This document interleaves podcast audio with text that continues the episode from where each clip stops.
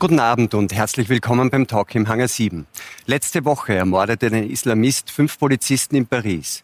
Gestern scheiterte ein Rechtsextremist in Halle bei dem Versuch, ein Massaker in der Synagoge anzurichten. Auf seiner Irrfahrt, erschoss er dennoch zwei Menschen. Was treibt diese Täter an? Warum radikalisieren sich immer mehr Menschen? Und worin unterscheiden sich Islamisten und Rechtsextremisten? Unser Thema heute Wut und Hass. Wer stoppt die Gewalt der Radikalen? Ich freue mich auf diese Gäste. Susanne Schröter, die Extremismusforscherin, warnt. Rechtsextreme und Dschihadisten werden immer gefährlicher. Johann Eder, der Anwalt, kämpft um die Rückkehr einer Salzburger IS-Anhängerin aus Syrien. Egal, was sie gemacht haben, wir müssen alle unsere Staatsbürger zurücknehmen. Irfan Pezi, er war einst selbst Islamist. Heute sagt er, wir müssen mehr in die Deradikalisierung investieren.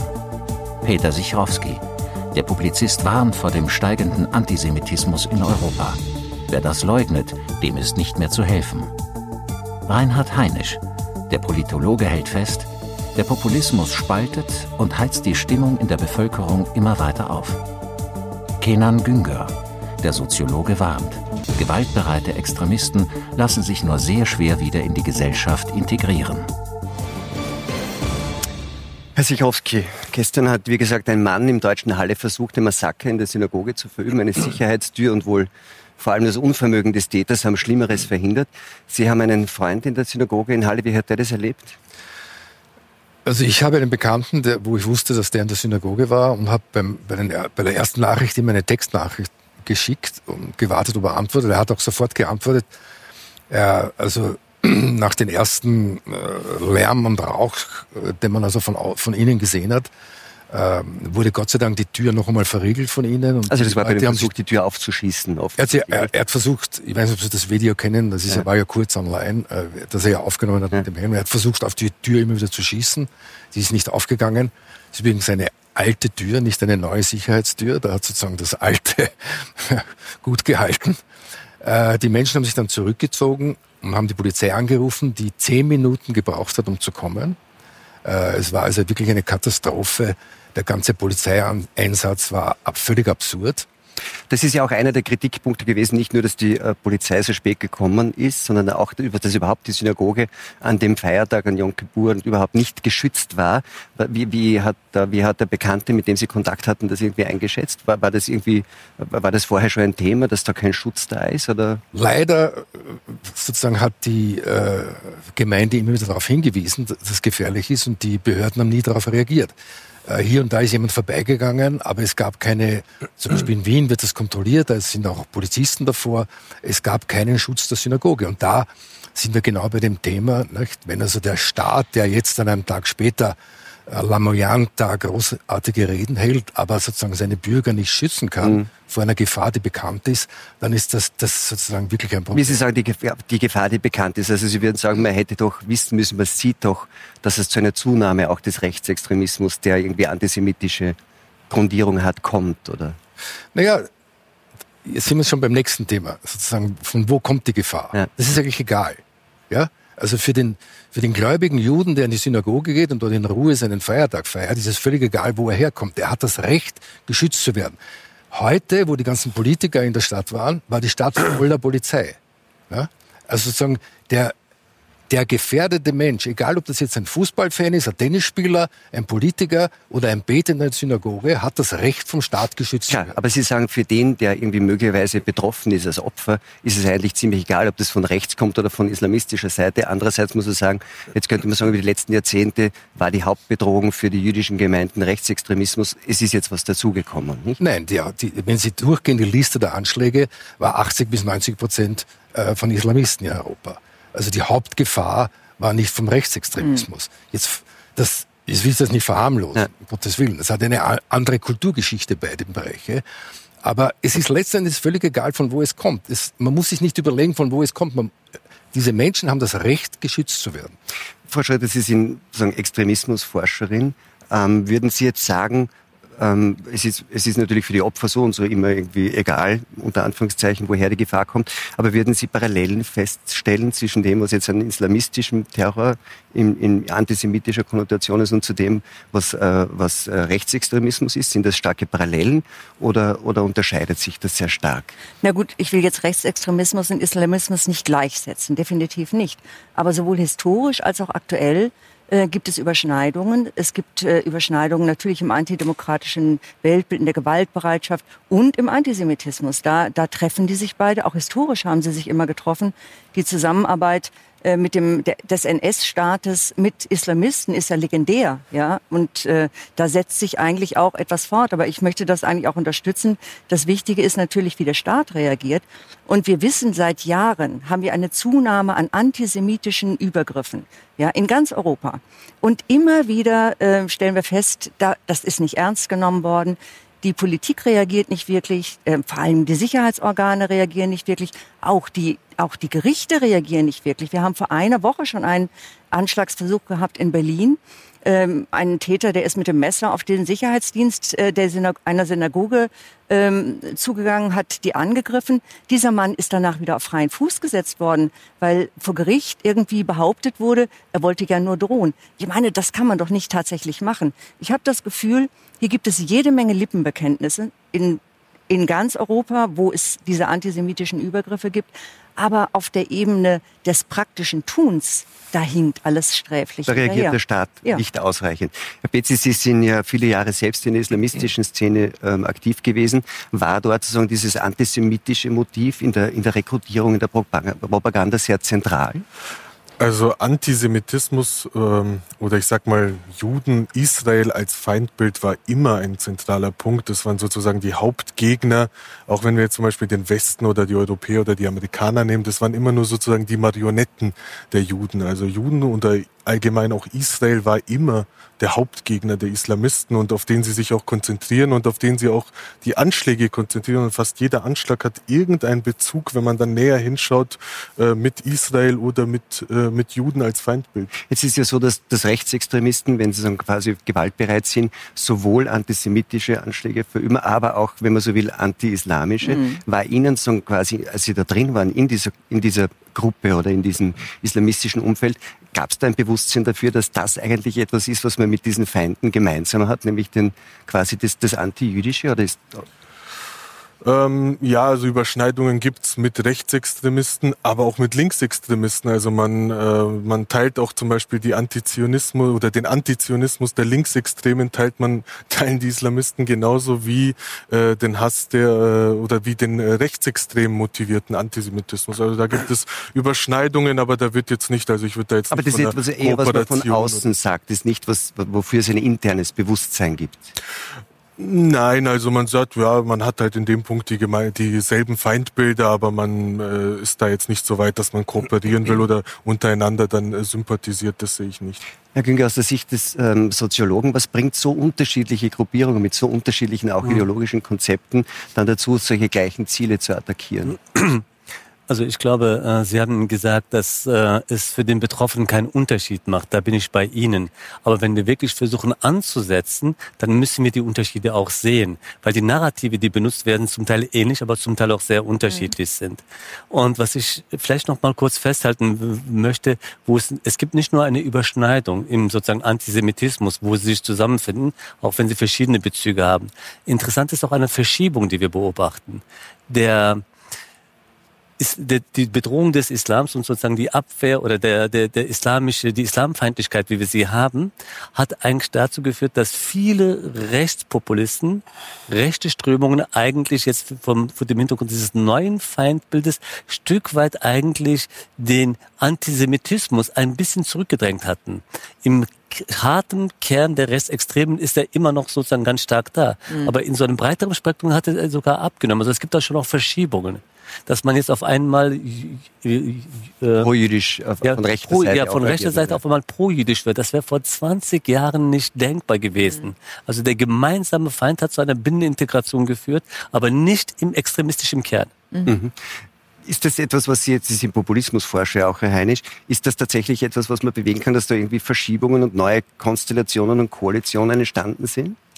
Also ich würde den Bogen natürlich breiter spannen. Also Extremismus, der Extremismus, Gewaltbereitschaft und antidemokratisch findet ja in einem Umfeld statt, ähm, wo eine breitere Diskussion ist, die wir in der Populismusforschung sehr gut kennen, dass wir, und hier ist eben der Bogen insofern breiter, dass es eben nicht nur extremistische Parteien und Gruppierungen sind, sondern auch Mainstream-Parteien und etablierte Parteieninstitutionen, die Argumente und Punkte aufgreifen und subtiler und weniger radikal, aber ähnliche Themen besetzen, wo Feindbilder geschaffen werden, wo Feindbilder auch thematisiert werden und wo auch von Parteien natürlich, die äh, vielleicht nicht die Führung, die möchte sich auch ähm, etwas staatstragender geben, aber im zweiten, dritten Glied durchaus Meinungen zu hören sind, die ins Extreme gehen. Und da wird natürlich in der Gesellschaft der Konsens, äh, das was als normal gilt, verschoben. Wir sehen das, also in meiner Heimat in den USA sehen das sehr schön, die Diskussion, dass sich ein amerikanischer Präsident von ähm, Nazi-Aufmärschen nicht eindeutig distanzieren kann, ist einfach ein Traditionsbruch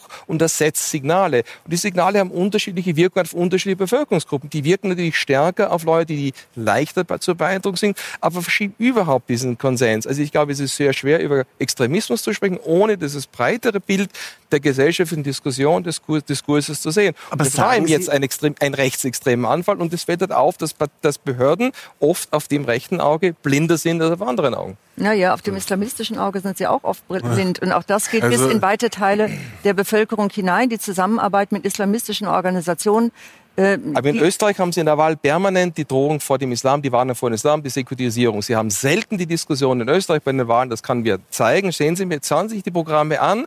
In den Parteien, in den Programmen der Mainstream-Partei wird immer vor dem Islam gewarnt, gewarnt, vor dem politischen Islam, aber es finden ja, kaum Warnungen von rechts. Bedrohung ist, ne? ist ja eine große wir haben, ja, aber gestern, ja, aber der, der, Anschlag gestern, der Anschlag in Pittsburgh, die Anschläge der letzten Zeit, das waren extra in Christchurch, das ging von rechts aus. Aber es gab immerhin im Wahlkampf eine intensive Diskussion über das Verbot der Identitären, also ganz sowas nicht.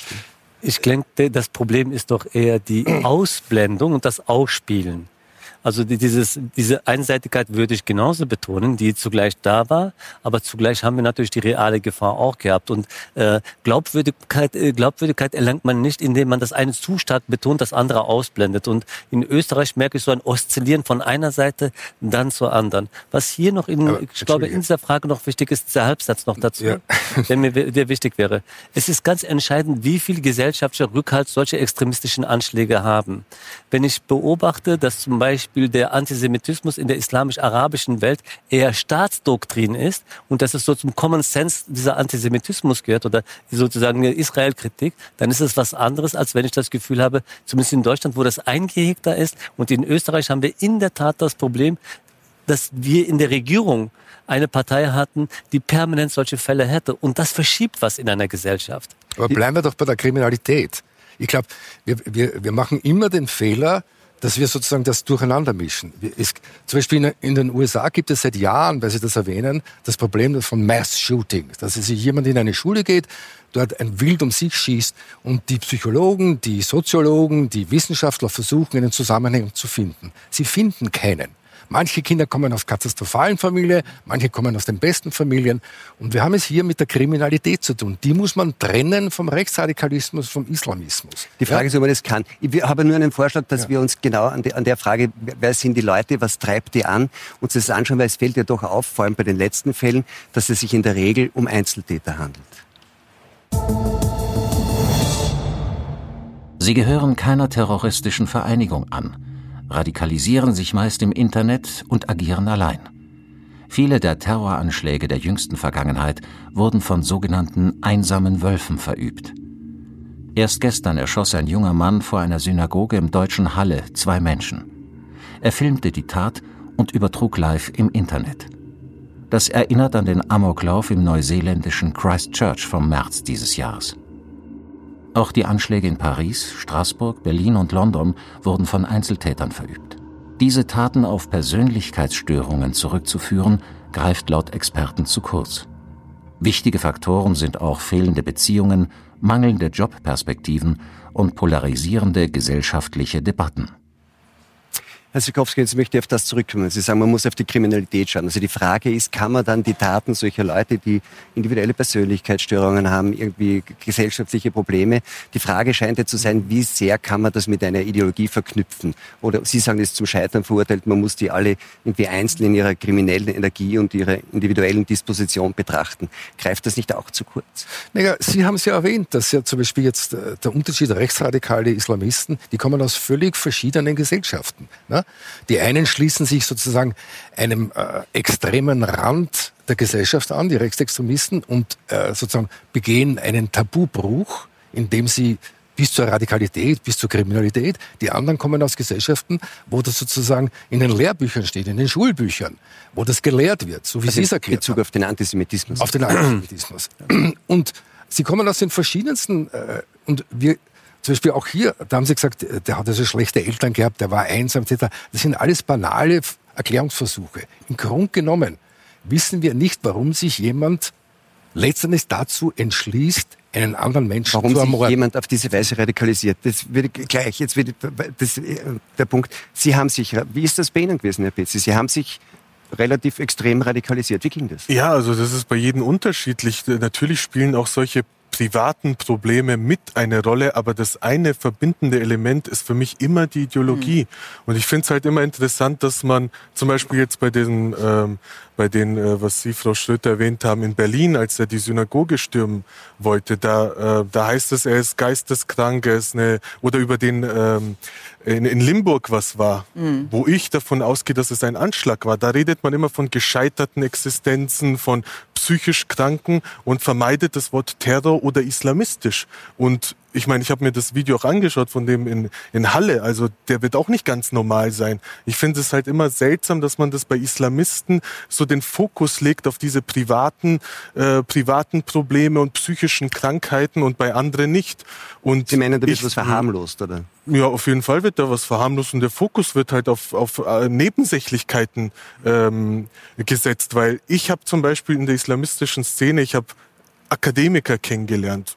Ähm, aus ganz untersten Schichten, aber da waren auch hochintelligente, gebildete Leute dabei. Und ich sehe da einfach nicht, dass es irgendwie äh, da Zusammenhänge gibt, außer eben die Ideologie. Dass ich sage, die alle eint die Ideologie. Und ich denke, ein äh, intelligenter Mensch kann von der Ideologie angezogen sein, genauso wie ein, ein, ein ungebildeter Mensch.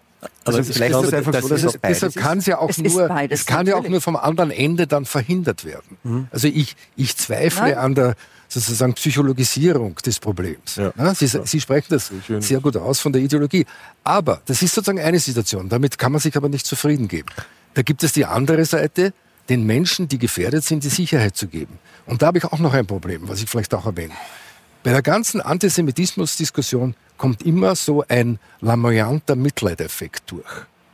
Und das ist irgendwo unfair. Das ist auch unfair gegenüber den Menschen. Wissen Sie, wenn also äh, Minister und Staatspräsidenten durch Halle gehen und geschützt werden von der Polizei, tun einem die eigentlich nicht leid, sondern es ist Aufgabe des Staates, dass die geschützt werden. Mhm. Wenn man über Juden spricht, dann tun einem die immer leid. Ja, das sind sozusagen in der langen Geschichte der Opfer immer noch Opfer. Wir sind keine Opfer. Mhm. Ja, wir sind keine Opfer. Wir sind normale Staatsbürger von Österreich oder Deutschland, die das Recht haben, den Anspruch auf Schutz. Aber bleiben wir vielleicht trotzdem mhm. bei denen, vor denen man geschützt werden muss. Sie haben das äh, jetzt gerade auch nebenbei gesagt. Also wenn dann die Diskussion ist, sind das jetzt dann quasi gescheiterte Existenzen, die man nur sozial und aus ihrem Familienumfeld und aus ihrer individuellen Psychologie erklären kann, oder ist das Hauptaugenmerk auf die Ideologie, Ideologie zu legen, dann wahrscheinlich das Wahrscheinlichste ist doch, dass es beides ist. Ne? Es ist beides, vollkommen klar. Es, mhm. es gibt natürlich immer persönliche, familiäre Gründe, psychische Gründe, da scheitert jemand oder auch nicht. Äh, und da in dem Falle greift natürlich Psychologie, Sozialarbeit, Erziehung etc. Aber die, da gebe ich Herrn Petzi absolut recht. Äh, das Verbindende sowohl im Rechtsradikalismus als auch im Islamismus ist eine Ideologie, die diese Leute zusammenschweißt, die daraus irgendetwas Größeres macht. Und das sehen wir ja auch bei dem Attentäter in Halle der hat ja auch schwadroniert äh, ideologische Versatzstücke aus der rechtsextremen Ideologie, antifeministisch, antisemitisch, antimuslimisch. Das, das sind Bausteine und im Islamismus ist es nicht anders. Und da schreibt man sich sozusagen ein in eine ganz große Narrative, die dann auch noch grenzüberschreitend ist. Da fühlt man sich gleich viel besser. Und da hat man natürlich auch Vorbilder. So wächst das Ganze zusammen. Psychisch Kranke hat man immer, aber, aber die, die agieren nicht in dieser ähnlichen Form. Aber ohne, dass es eigentlich eine gemeinsame, hart vertretene, konsistente Ideologie ist, wie wir es gekannt hätten, weiß ich nicht, aus dem Terror der 70er Jahre, wo ein sehr strenges mhm. ideologisches Konzept dahinter stand. Das ist, da, da, das ist es nicht. Das ist eher jetzt etwas amorpher. Ja, das, das ist sowohl im Rechtsextremismus, auch im Islamismus sogar ideologisch begründet. Äh, dass es, es jeder gibt, für sich machen muss. Es, denn es gibt tatsächlich eine, eine ideologische Handreichung, die genau das beinhaltet, was wir jetzt sehen, dass sich jemand ein Messer nimmt, ein Auto nimmt, irgendwelche Dinge, die einfach zu besorgen sind, um dann Leute zu, äh, zu töten. Und das äh, wird tatsächlich als mhm. ähm, Gottes, gottgefällige Tat, als Dschihad äh, definiert. Aber Musa Basuri, der hat das äh, aufgeschrieben, das ist ein Manifest, das ist in unzählige Sprachen übersetzt worden und das genau diese amorphe Struktur äh, einer islamistischen Umma einer dschihadistischen Umma beschreibt. Und äh, wie gesagt, das gibt es auch im Rechtsextremismus. Da muss es auch nicht mehr eine Partei unbedingt geben, äh, wie, wie das früher bei den extremistischen Gruppen waren, sondern das, das ist eben das Problem, dass die Generation, die jetzt dran ist, in ganz anderen Strukturen agiert. Und da spielt natürlich das Internet als verbindendes Element eine ganz große Rolle bei. Mhm. Das ist ja auch bei dem, hat ja auch der Vater des Attentäters von Halle gesagt, mhm. dass, dann quasi, dass man gemerkt hat daran, dass irgendwas nicht stimmt, war, dass er eigentlich seine, seine Zeit nur noch vor dem Computer mhm. und im Internet äh, verbracht hat. Jetzt sind aber diese gesellschaftlichen Erklärungsnarrative, die es gibt, gerade auch aus der Soziologie, mhm. möchte ich jetzt sagen, haben immer, den, haben immer das Problem, dass sie so eigentlich so Rechtfertigungsdialoge werden, nicht? Also, dass man sagt, Islamisten, das sind Leute, die wurden, die sind hier in der Gesellschaft angekommen, fühlen sich ausgestoßen, radikalisieren sich deswegen. Auch bei den rechtsextremistischen Anschlägen, jetzt bei dem, dass man sagt, ja, der war irgendwie einfach ein Versager, mhm. was man dann ja auch gesehen hat an seinem Video, der war ja verzweifelt mhm. mit sich und mhm. ist zerfallen eigentlich mhm. während seines Anschlags. Mhm. Geht, greift das nicht zu kurz. Ja. Man hat den Eindruck, dass eigentlich immer Opfer produziert werden. Also ja, die Rechtfertigung des Täters, mhm. dass er eigentlich auch ein Opfer ist. Äh, und das halte ich für, in der Tat für sehr problematisch. Also in der Soziologie würden wir immer sagen, auch das sind eher Begünstigungsfaktoren für eine Tat, aber nicht die Entschuldung einer Tat. Mhm. Das ist ganz entscheidend. Das wird sehr oft vertan. Und äh, man muss auch zugleich, wenn wir von Soziologie sprechen, Soziologie findet ja nicht ohne einen theoretischen Kontext auch statt. Die Wirkungsmächtigkeit von Ideologien die Mobilisierungsfähigkeiten von Emotionen darf man auch in der Soziologie nicht unterstützen. Und diese Mobilisierungsfähigkeit spielt eine Rolle. Und da spielt auch die Intellektualität, also wenn man das mit den Linken in den 60er Jahren vergleicht, überhaupt keine Rolle. Äh, die Nazis, die damals in die ganze Welt in, in Angst und Schrecken verbreiten haben, diese, diese, dieses ganze Verbrechen begangen haben, die, die mitgelaufen sind, waren keine intellektuellen Nationalisten, sondern es braucht einfach sehr einige, im Gegenteil, sehr einige zentrale, triviale triviale mhm. Anhaltspunkte, die eine hohe Emotionalität mhm. mitbringen und dann funktioniert es. Was ich aber schwierig finde, das wollte ich Ihnen nur sagen, bitte unterscheiden wir zwischen Menschen, die aus einer weltanschaulichen Position anderen Menschen Gewalt und Leid antun, mhm. von denen wie in Amerika, wo wir haben, wo Menschen aus sozusagen, wo wirklich in der Tat innere Eskalationsschübe eine Rolle gespielt haben, die wir meistens als Amokläufer bezeichnen. Und ich glaube, allein der Begriff zeigt, dass wir das Phänomen noch nie verstanden haben.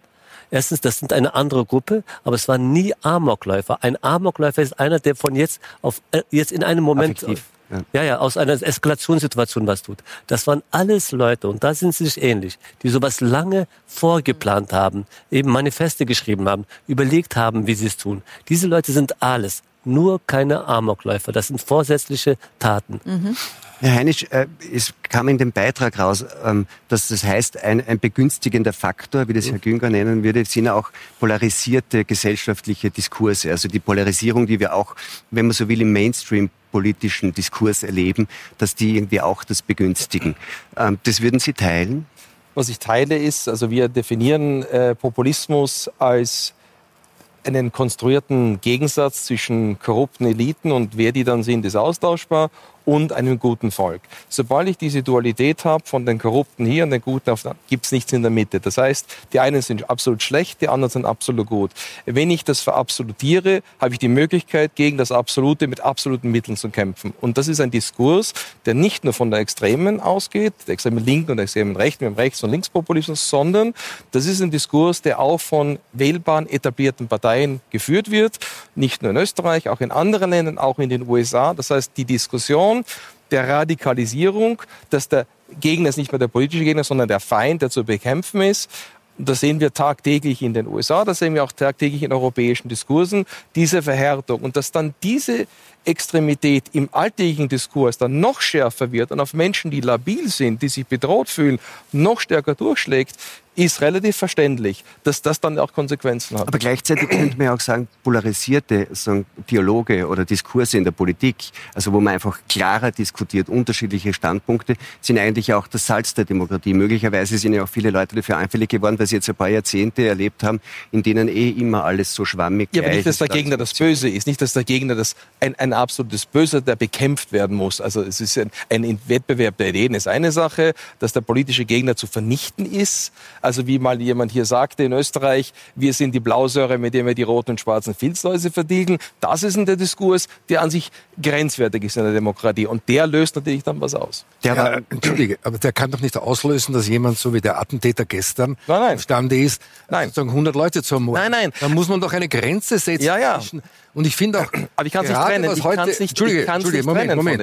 von dem. Was heute zum Beispiel passiert ist in der, in der äh, politischen Diskussion in Deutschland, ne, dass jede Partei plötzlich über den Antisemitismus in der anderen Partei spricht. Das hat sich durchgezogen Ja. durch alle Parteien.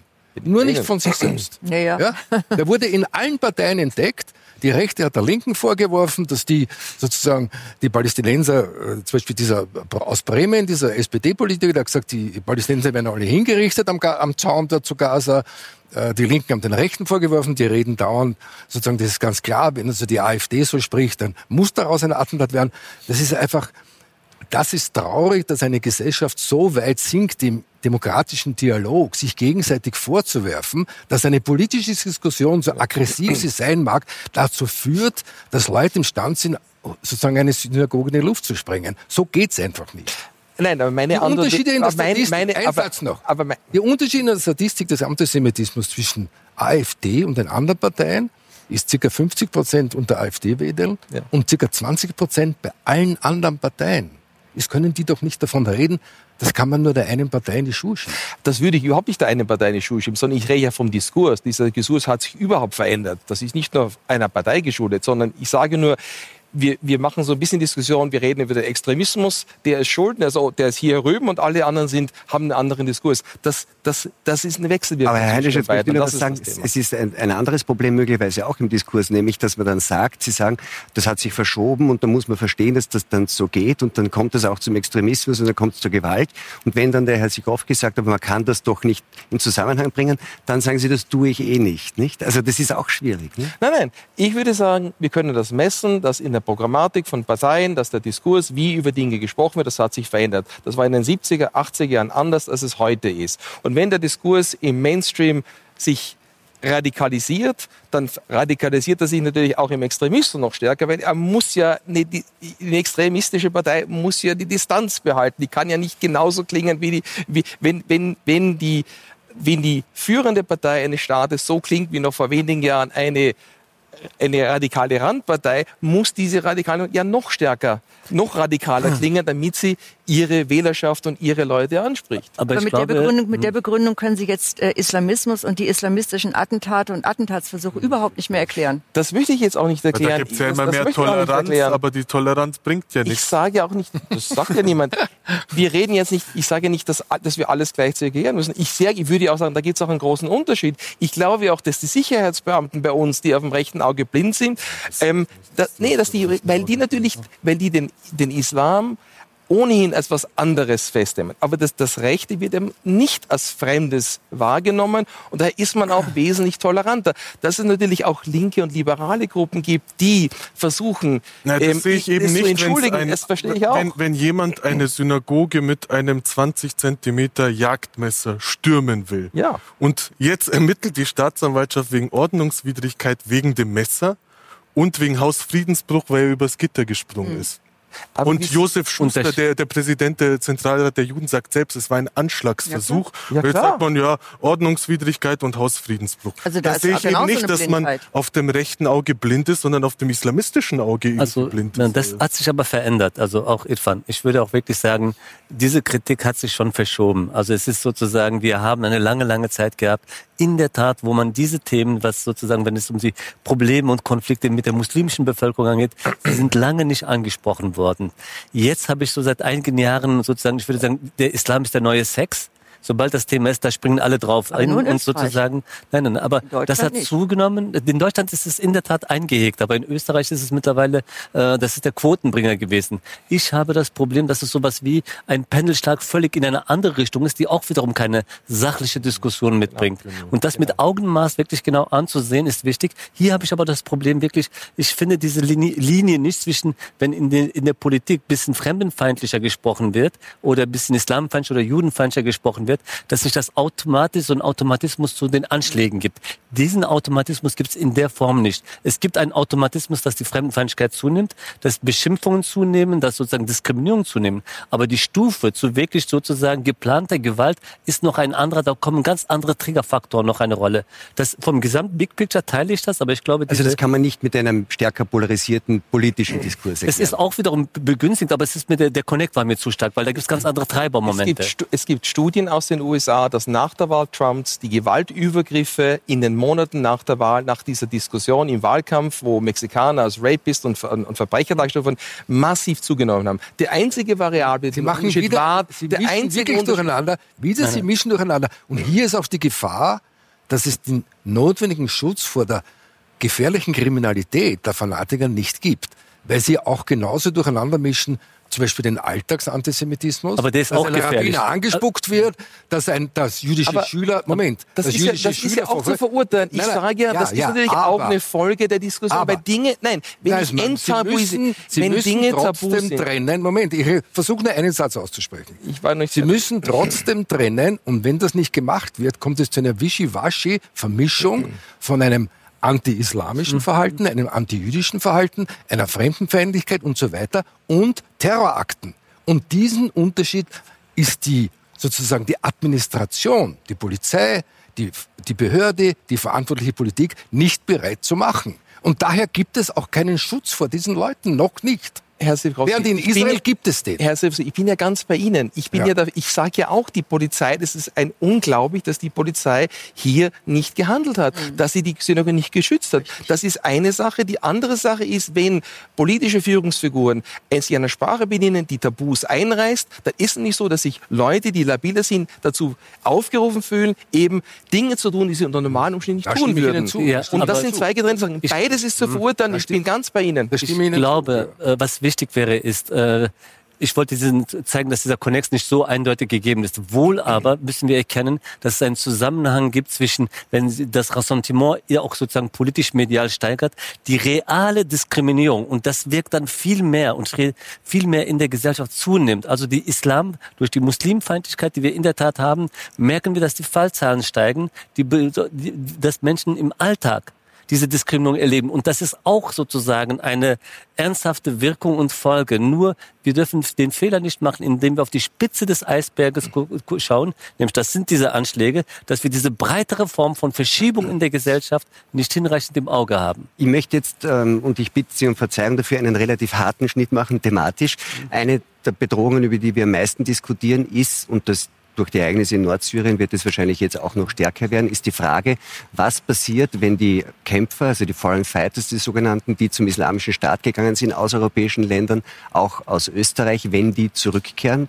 Und da gab es jetzt ja die Diskussion, dass zumindest mal Kinder zurückkehren. Herr Eder vertritt eine Familie, die dafür sorgen will, dass ihre Tochter und ihre äh, Enkelkinder zurückkommen. Und vielleicht schauen wir uns zunächst einfach mal an, wie viele Österreicher kämpfen überhaupt und kämpften für den IS und wie viele könnten zurückkehren. Am Höhepunkt des Islamischen Staates kämpften hunderte Personen aus Österreich im Namen Allahs. Heute ist das Kalifat Geschichte. Doch noch immer befinden sich rund 100 Menschen aus Österreich in Gefängnissen oder Lagern in Syrien. Darunter etwa 20 Kinder. Laut Völkerrecht muss Österreich sie zurücknehmen. Bereits seit 2016 leben acht Kinder inhaftierter IS-Anhänger im Alter von 4 bis 13 Jahren bei Pflegeeltern in der Steiermark. Ihre Eltern sitzen in Graz im Gefängnis. Vergangene Woche kamen erstmals zwei Kinder nach Österreich, die im Islamischen Staat zur Welt gekommen sind. Herr Eders, Sie sind Anwalt äh, und Ihre Mandantschaft, Ihre Mandanten kämpfen momentan darum, dass Ihre Tochter, die also zum Islamischen Staat gegangen ist, nach Österreich zurückgebracht wird. Das Maria G. ist ein Fall, der in den Medien ja auch ähm, sehr breit ähm, sagen, äh, publik geworden ist, 2014 nach Syrien gegangen. Und sie hat jetzt zwei Kinder und sitzt in einem syrischen Lager, also in Hal-Haul fest und möchte zurück nach Österreich. Wie, wie steht der Fall jetzt momentan? Ich muss einmal vorausschicken, dass nicht erst momentan die Eltern, Großeltern darum kämpfen und sich bemühen, so dass länger. sie zurückgeholt wird, zurückkommen kann, sondern dass der Versuch einzuwirken darauf, dass sie zurückgeholt wird mit staatlicher Unterstützung, mit äh, allem, was die internationale Zusammenarbeit äh, hergeben könnte, allenfalls sehr rasch, nachdem sie nach Syrien gezogen ist, in die Gänge gesetzt wurde, vergeblich. Und Woran ist das gescheitert? Es ist wohl äh, daran gescheitert, dass weder der Aufenthaltsort der konkrete bekannt war, noch irgendeine Zusammenarbeit überhaupt möglich war dorthin. Also einfach ein Zugriff, eine Einflussnahme dort nicht also möglich war. Nach Ihrer Ausreise ist das passiert. Aber das kann natürlich, ist es auch wahrscheinlich, dass sie eigentlich zu dem Zeitpunkt selber Vom noch gar Willen nicht zurück her, wollte. Nicht? Äh, ob sie zurück wollte oder ab wann sie zurück wollte, äh, kann ich überhaupt nicht beurteilen, äh, weil man sich äh, ja, vieles vorstellen kann äh, wenn äh, dort die Realität angekommen ist im Bewusstsein, ab wann wollte sie tatsächlich zurück und wie waren da die Möglichkeiten oder eben die Unmöglichkeiten. Ich gehe mal davon aus, wenn spätestens mit der Geburt des ersten Kindes war die, oder wäre die Situation verbunden da gewesen damit, das Kind zurückzulassen. Wie geht es überhaupt? Ist das überhaupt noch möglich? Das ist aber alles in der Grauzone das wissen wir noch das nicht, wissen ne? wir ganz Aber was wir wissen ist, dass es jetzt den Versuch gibt, sie zurückzuholen. Und da schließt sich natürlich die Frage an, ob es eine gute Idee ist oder ob, oder ob man Bedenken hat oder man Verständnis für die Bedenken hat, dass man sagt, wenn diese Frau zurückkommt, die ja 2014 freiwillig dorthin gegangen ist, sich der Ideologie angeschlossen hat, dort ja zweimal äh, schon verheiratet war, jetzt zwei Kinder hat. Da gibt es viele Leute, die sagen, das ist eigentlich auch gefährlich, wenn solche Menschen zurückkommen. Wir haben ja eine ganze Reihe von Menschen, die zurückgekommen sind, die es irgendwie geschafft haben, auch äh, Kämpfer, die zurückgekommen sind, äh, mit denen man auf die eine oder andere Weise umgegangen ist. Ich habe mich mit dieser Thematik, was da im Einzelfall in der Bandbreite geschehen ist und was hier ein, an Einwirkung versucht worden ist, mit welchen Erfolgen oder unterschiedlichen Erfolgen, um die Menschen in unsere Grundhaltung, wenn ich die in der Mehrheit, wenn ich es entsprechen kann, äh, zurückzuführen, wieder einzubeten.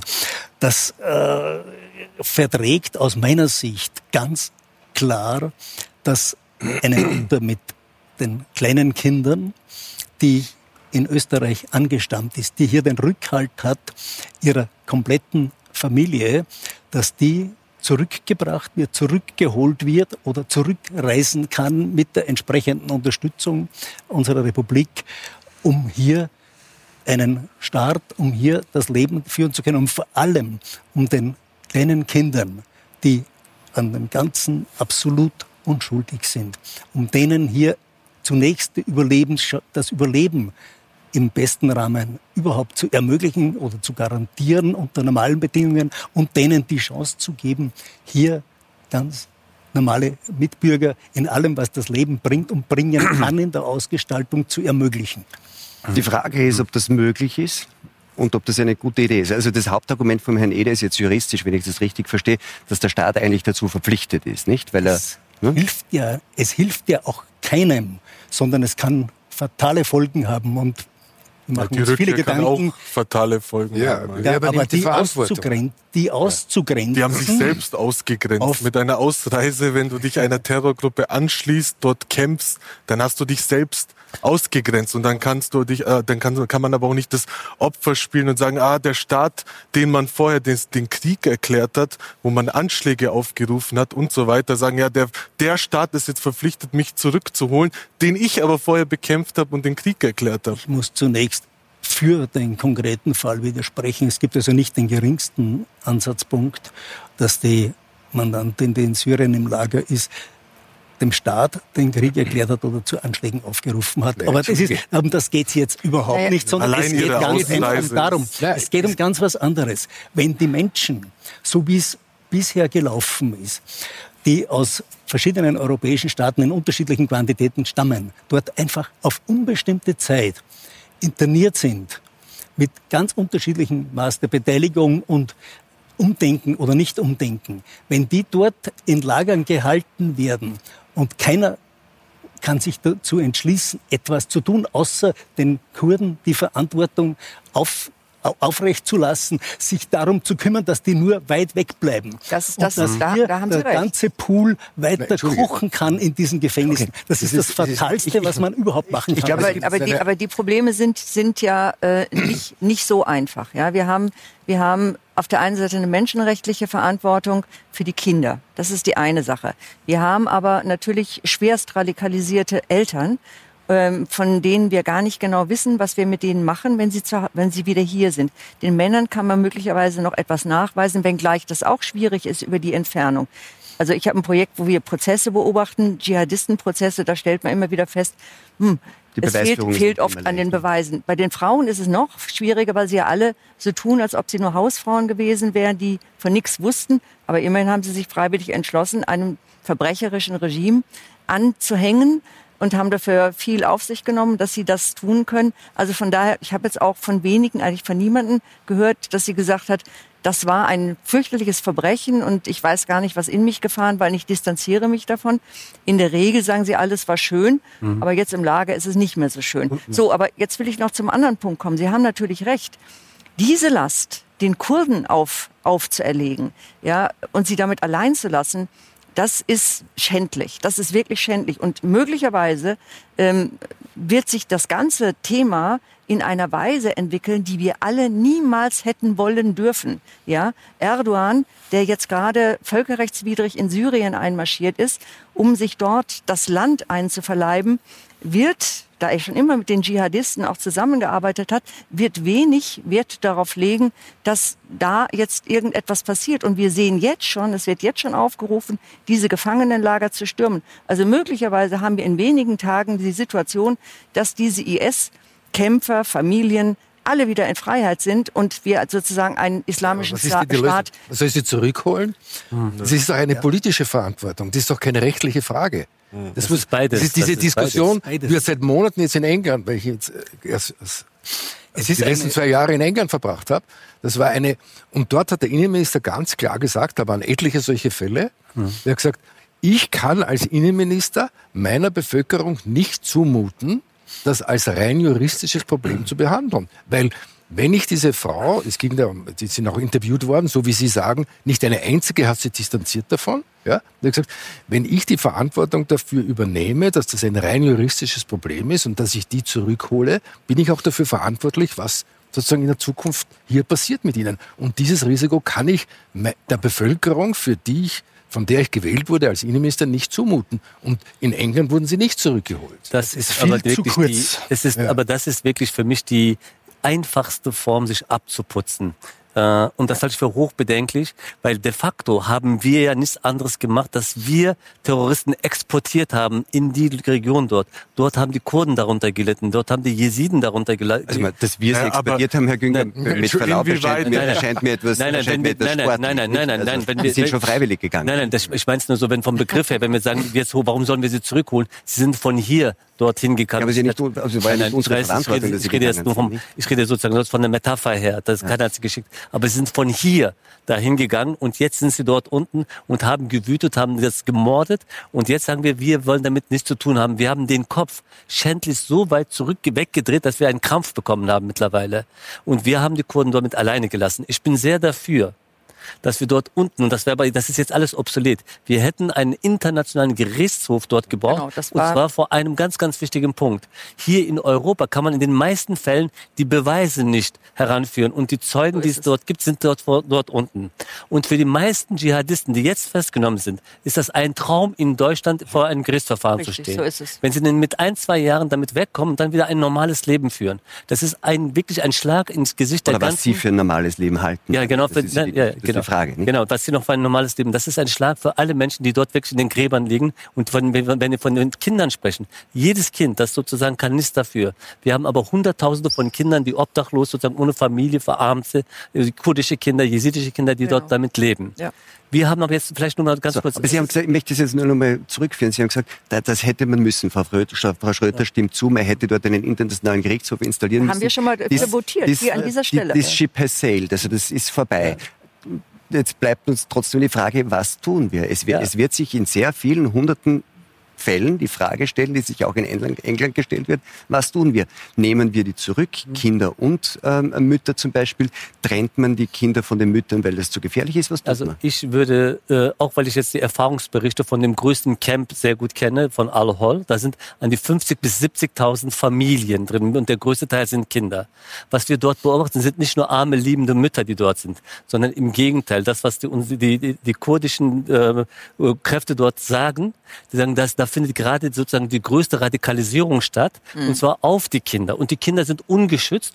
Und wenn man sozusagen, das wäre der zweite Fehler, also wenn wir nicht, wir haben sie nicht mal nicht zurückgeholt, wir haben sie dort gelassen, sie alleine gelassen, und dort findet de, de facto sowas in der Keimzelle einer nächsten Generation von dschih- dschih- dschihadistischen Kindern. Und wir müssen die Kinder eigentlich vor diesen Eltern schützen. Und ich bin im Zweifelsfalle dafür, dass man wirklich die Kinder denen wegnimmt, weil sie haben das Recht verwirkt, und sie sind eine Gefahr für die Kinder, weil sie die Kinder letzt- am liebsten sozusagen im Dschihad in den Tod sehen möchten, dass man die Kinder vor diesen Eltern schützt. Das heißt, Sie würden es zweiteilen und sagen, ja, rechtlich, wir müssen sie zurückholen. Sie sind Staatsbürger, man darf ja niemandem die Staatsbürgerschaft entziehen, wenn er dann staatenlos wird. Aber Herr, was Herr Naja, Günger wir wissen sagt, ja gar nicht genau, welche Staatsangehörigkeit sie haben. Sie haben alle ihre Pässe verbrannt. Ja, bei einem Teil weiß man das, bei denen, wo man es nachweisen kann. Und nach dem englischen Recht, wenn sich jemand sozusagen einer Armee Mhm. anschließt, und viele dieser Frauen waren auch aktiv, verliert man die Staatsbürgerschaft. Also vielen den Leuten dort wurde auch die Staatsbürgerschaft aberkannt. Ja gut, aber es gibt halt diesen rechtlich, rechtlichen Kanon, ja, sagt, aberkennen kann man sie niemanden, wenn er dann staatenlos wird, auch wenn er sich einem, sozusagen in einem Krieg angeschlossen Ja, viele hat. Und das wäre das Problem, dass man dann den, Islami, den islamischen Staat, der Staat hätte anerkennen müssen und darum hat man das irgendwie nicht machen können. Aber ich möchte zurückkommen auf das, was Herr Günger gesagt hat. Das ist ja doch recht eindeutig und ich glaube auch hier Konsens zu sagen, dass das nur die Hausfrauen im islamischen Staat waren und jetzt kommen sie zurück mit ihren Kindern und führen dann hier ein normales Leben. Das glaubt eigentlich kaum glaubt jemand, sondern man müsste tatsächlich zum Schutz der Kinder die Kinder von den Müttern trennen. Ähm, Man muss sicher differenzieren. Äh, Es mag sein, dass in der Mehrheit oder in einer Vielzahl äh, nach wie vor äh, die Mütter Umständen die Kinder indoktrinieren. Für den Einzelfall kann das aber oder wird das oft ganz anders aussehen.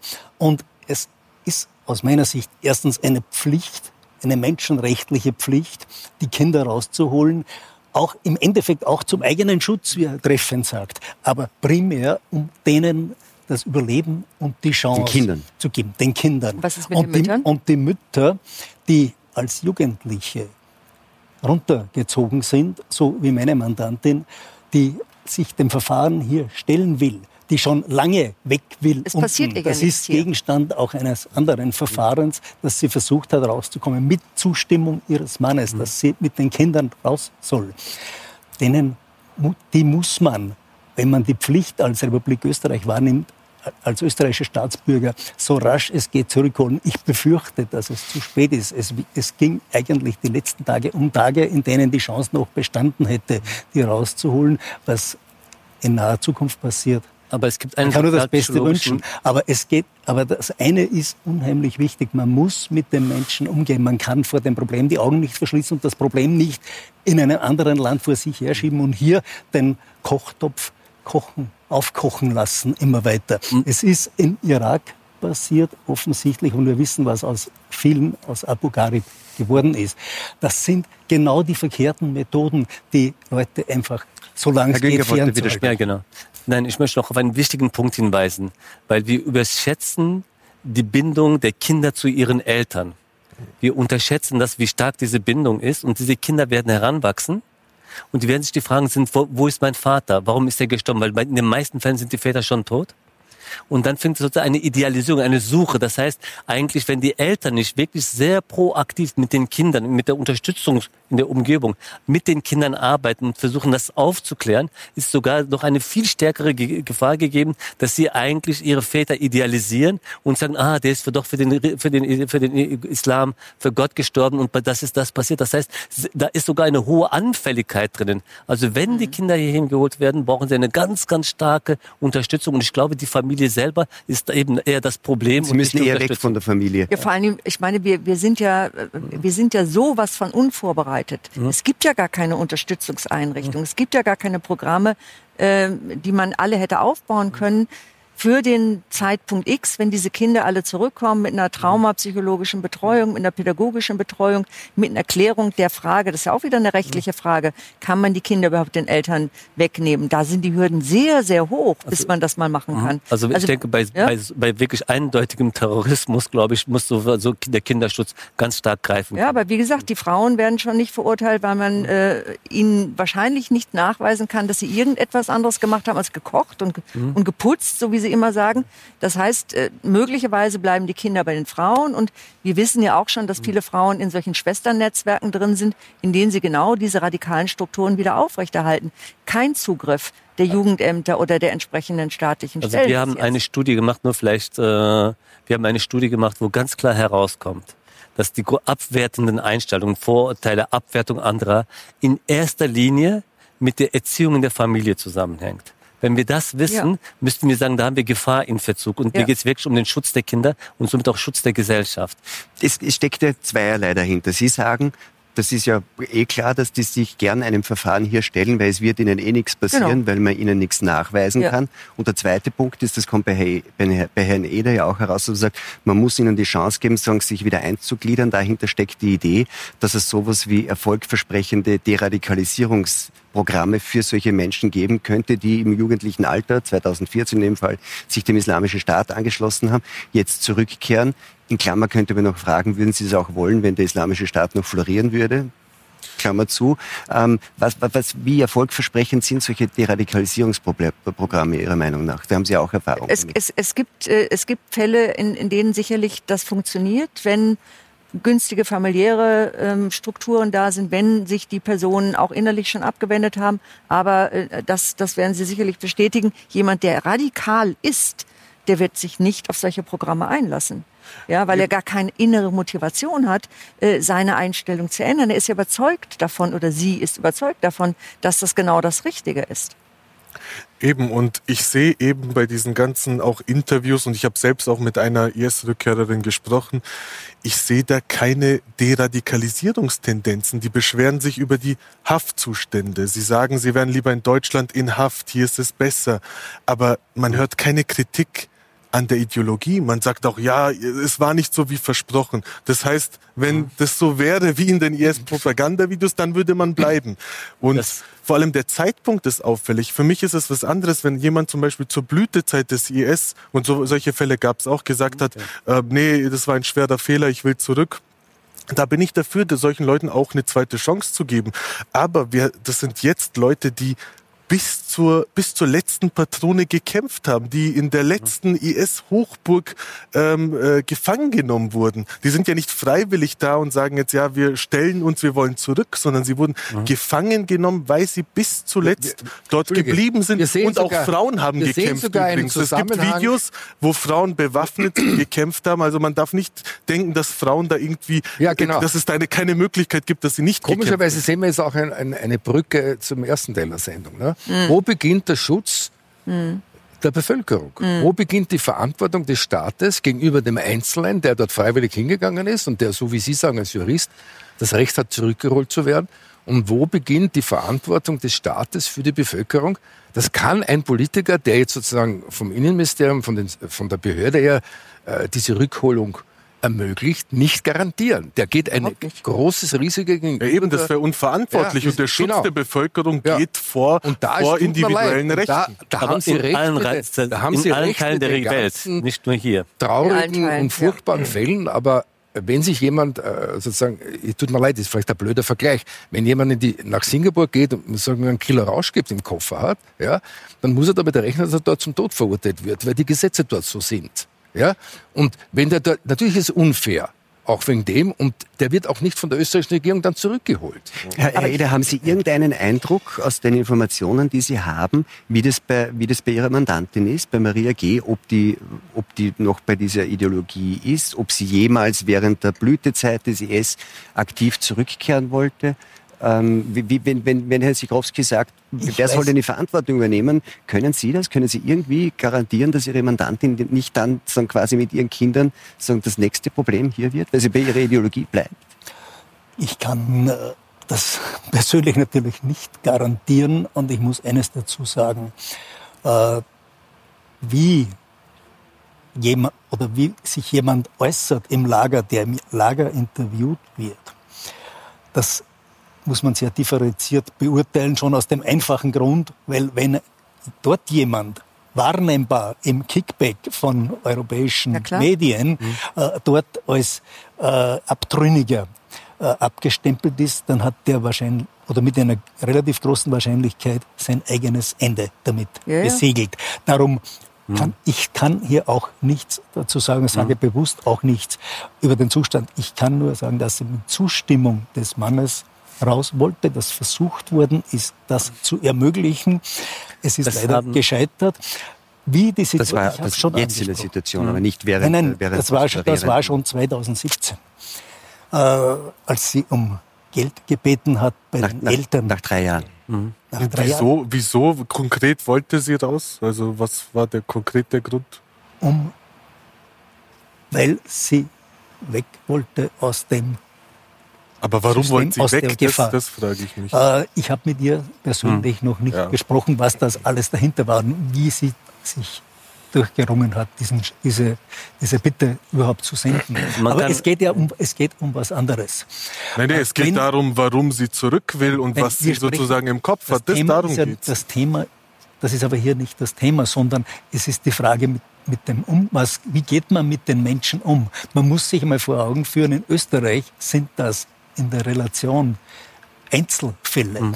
um die man sich wirklich kümmern kann, dass von jemand eine Gefahr ausgeht, den man im Auge hat. Also ich sehe nicht in Österreich die Kapazitäten, dass man mit so das vielen Leuten, das sind Einzelfälle, aber wo, schon die Gefährder, die glaube, hier sind, kann man nicht überfordern. Ja. Eben, ja. man ist ja jetzt schon überfordert. Ich sehe nicht die Kapazitäten, dass man sagt, man kann jetzt irgendwie, sagen wir, 20 oder 30 äh, Familien und dass man die jetzt äh, einteilt, wer ist eine Gefahr, der muss überwacht werden, mit wem kann man arbeiten und so weiter. Aber die Antwort, die Antwort ist aber nicht die, die Antwort ist aber nicht in Deutschland Deutschland. Aber dass man, in Deutschland? Dass, dass, dass sich Änderungen bei den einen oder anderen... Das funktioniert aber überhaupt nicht. Aber wir haben die, die, die, die, Anzahl der Gefährder ist, so hoch wie nie. Vorbild.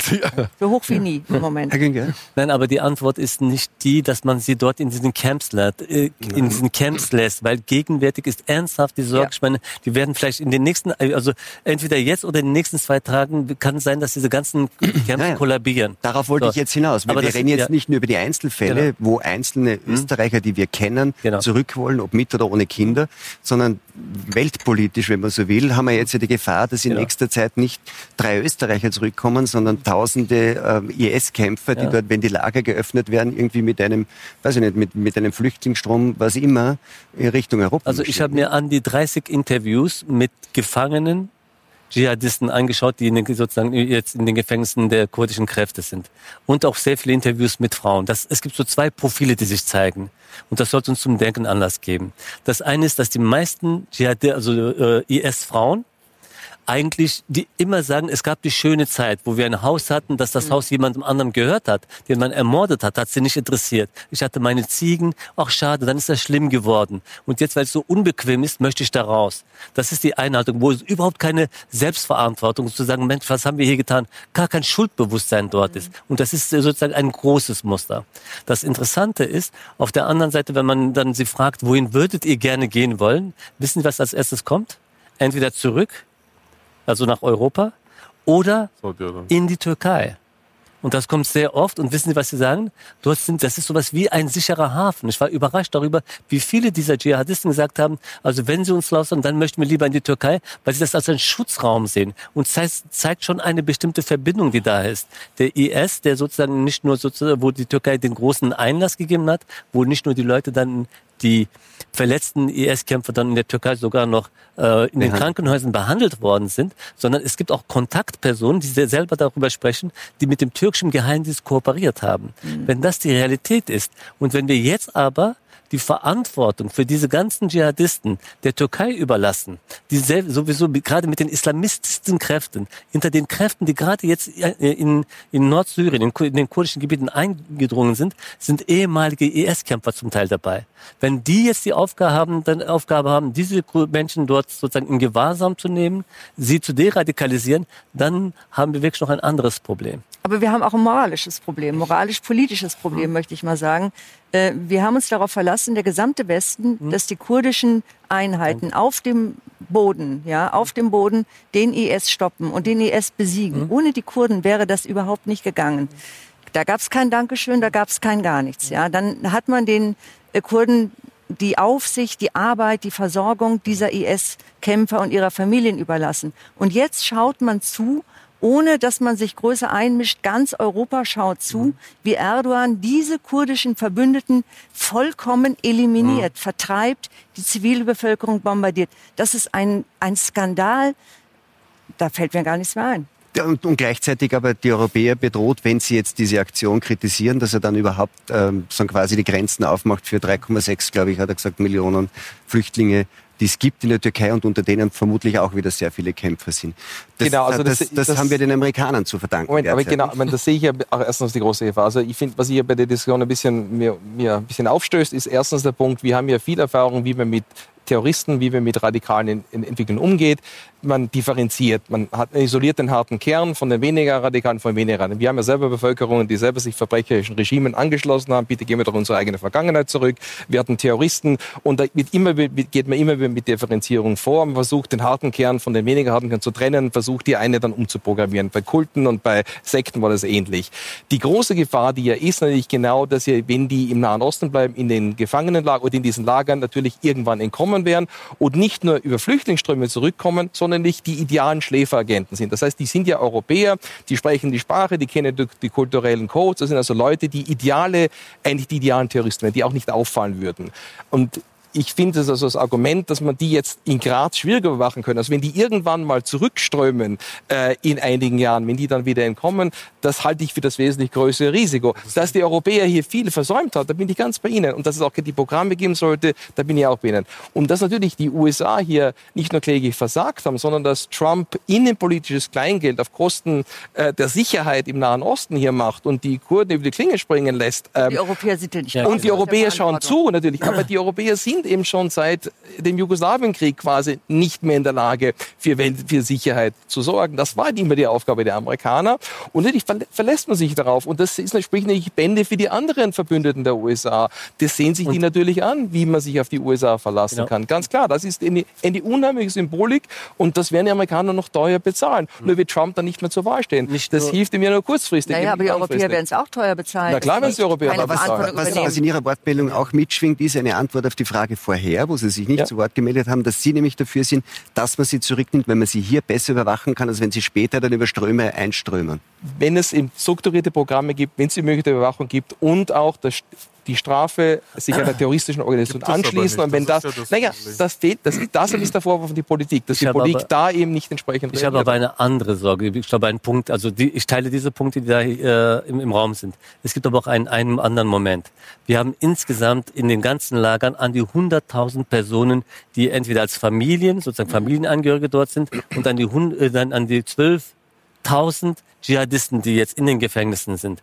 Die Schätzungen gehen daraus aus, dass wir sozusagen jetzt um die 13.000 bis 15.000 auch Dschihadisten in Syrien wieder haben, die wieder sich remobilisieren. Und was passiert, und das ist, glaube ich, noch viel größer als die wenigen, die hier rüberkommen, was passiert, wenn sie wieder eine kritische Größe erreichen, das haben sie damals genauso gemacht, und auf einmal wieder Boden gewinnen? Mhm. Und vor allem, was wird das für eine möglicherweise wie eine Re-Radikalisierung oder Wiederradikalisierung hier herbeibringen? Mhm. Das ist mit Abstand die weitaus größere größere Gefahr als diese einzelnen Wie kann man Familien. der begegnen? Ich finde sozusagen, da hat man alles falsch gemacht, was man tun kann, wenn man die, Sie die reden von Kräfte. der Geschichte. Nein, nein. Es ist vorbei. Nein, Es nein, ist nein, es ist jetzt aktuell. Es ist- 100.000 nach nein, Österreich es holen? sind nicht, es ist nicht vorbei. Es passiert gerade, Ja, aber- wenn wir die kurdischen Kräfte, die eigentlich dem Einhalt gegeben haben, jetzt gerade alle zuschauen und wie einfach die Kurden zermürbt werden und der IS erstarkt, dann sind wir teilnehmende Beobachter, die sich selbst in die Passivität eingedrungen, äh, äh, zurückgestellt haben. Aber das, das ist Das der Fall ja jetzt. nie ist anders. der Fall. Aber die Sache ja- ist die, dass man die Türkei anders. stoppen Die- muss. man, mit allen man kann jetzt, man könnte, nur ein Satz, vom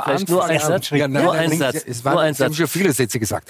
Aber Ja. der, der, die Europa hat sich vom Anfang an dort verabschiedet. Ja? Genau. Die sitzt im Lehnstuhl der Weltpolitik, so wie hier am Fernseher, und schaut an, was im Nahen Osten passiert. Und dann gute Ratschläge. So ich sagen, der Amerikaner ist schuld, der ist schuld, obwohl das, der Rückzug hat ja, lang, hat ja unter Obama begonnen. Ja, ja. Trump hat eigentlich Ja, ja. fortgesetzt, Ja, ja. was Obama begonnen Ja, ja. hat. Innenpolitisch würde jeder Präsidentschaftskandidat dort scheitern, wenn er dort bleibt und sozusagen einen Krieg beginnt. Das muss man auch einmal berücksichtigen. Das heißt, die Euro wer hat versagt? Die Europäer haben versagt. Die Lösung kann aber nicht sein, wir reden nicht über Geschichte. Die Lösung kann nicht sein, dass wir jetzt 100, 10, 1000, 3000 plötzlich hier zurücknehmen. Das kann nicht die aber Lösung sein. Es hat dafür- ja eine Radikalisierung gegeben in Europa. Darf ich nur anschließen noch einmal? Sie sagen, die Europäer haben versagt und jetzt haben äh, sowohl Frau Schröter als auch Herr Güngel, ich glaube, alle gesagt, man müsste jetzt Erdogan stoppen. Ja. Also äh, die, die Amerikaner tun es nicht, das die haben ihn jetzt mehr oder Ja, weniger gewähren lassen. Die, Europä die Europäer den Erdogan stoppen, also das glaubt ja auch niemand, weil die, die, die Gegendrohung ist ja immer, ist ja, Ja. sozusagen immer on. Ist Aber- ja immer on Ja, ne? ja, und genau. das ist Ich das gebe ist ein kleines das, Beispiel, Aber das ist das Beispiel. Problem. Die Europäer möchten eine saubere Flüchtlingspolitik und überlassen die Drecksarbeit dem Erdogan. Und deshalb sind sie erpressbar. Das ist genau die Krux Man hat der sich ganzen auch Sache. erpressbar machen lassen. Das ist kein passiver Akt, das ist ein aktiver Akt, sich passiv zu machen. Das war das, was passiert. Aber auch das ist schon passiert. Ja, nein, sich nein, erinnern, aber sich an die heute- Nachricht heute hätte- vor 14 Tagen, eine, kleine- eine Kleinigkeit. Vor 14 Tagen gab es ein Fußballspiel in Istanbul. Und die Polizei hat die deutschen Fans nicht ins Stadion gelassen, Ja. weil auf dem Fan, äh, sozusagen T-Shirt oder auf den Fahnen ein christliches Symbol war, Ja. der deutschen Mannschaft. Niemand in Europa, die deutsche Regierung hat nichts gesagt, der deutsche Botschafter hat nichts gesagt, niemand hat ein Wort Ja, gesagt. Sie reden davon auf sozusagen von komplizierten Lösungen der Ja. IS-Situation. Die- Wir sind völlig, wie man in Österreich sagt, Schmähstaat. Es fällt uns nichts ein in Europa, was wir mit Erdogan machen können. Also ich, ich teile das. Ich glaube nur, man kann wirklich was tun. Und in einem Punkt hat leider Trump recht. Die sind ganz weit weg. Wenn der IS dort erstarkt, wird es die Amerikaner nicht treffen, sondern wir in Europa werden sozusagen spüren. Und Europa hätte unheimlich viele Möglichkeiten, angefangen von diesen ganzen Waffenunterstützung wie die, die, die Waffengeschäfte. Das andere, was Europa tun kann, ist, die, die Achillesferse der Türkei ist gegenwärtig die Wirtschaft. So. Und hier ist der größte Wirtschaftspartner der Türkei die EU. Wenn man dort nur mit einigen zwei, drei ernsthaften Sanktionen starten würde, Genau. würde sozusagen sofort Erdogan sofort aber auch anfangen, darauf zu achten. Das sind alles Möglichkeiten, die aber nicht genutzt werden. Und das ist sozusagen immer in der Geiselhaft dieser, äh, der, der Flüchtlingskrise, die wir da haben und dass sie dort diesen Deal haben.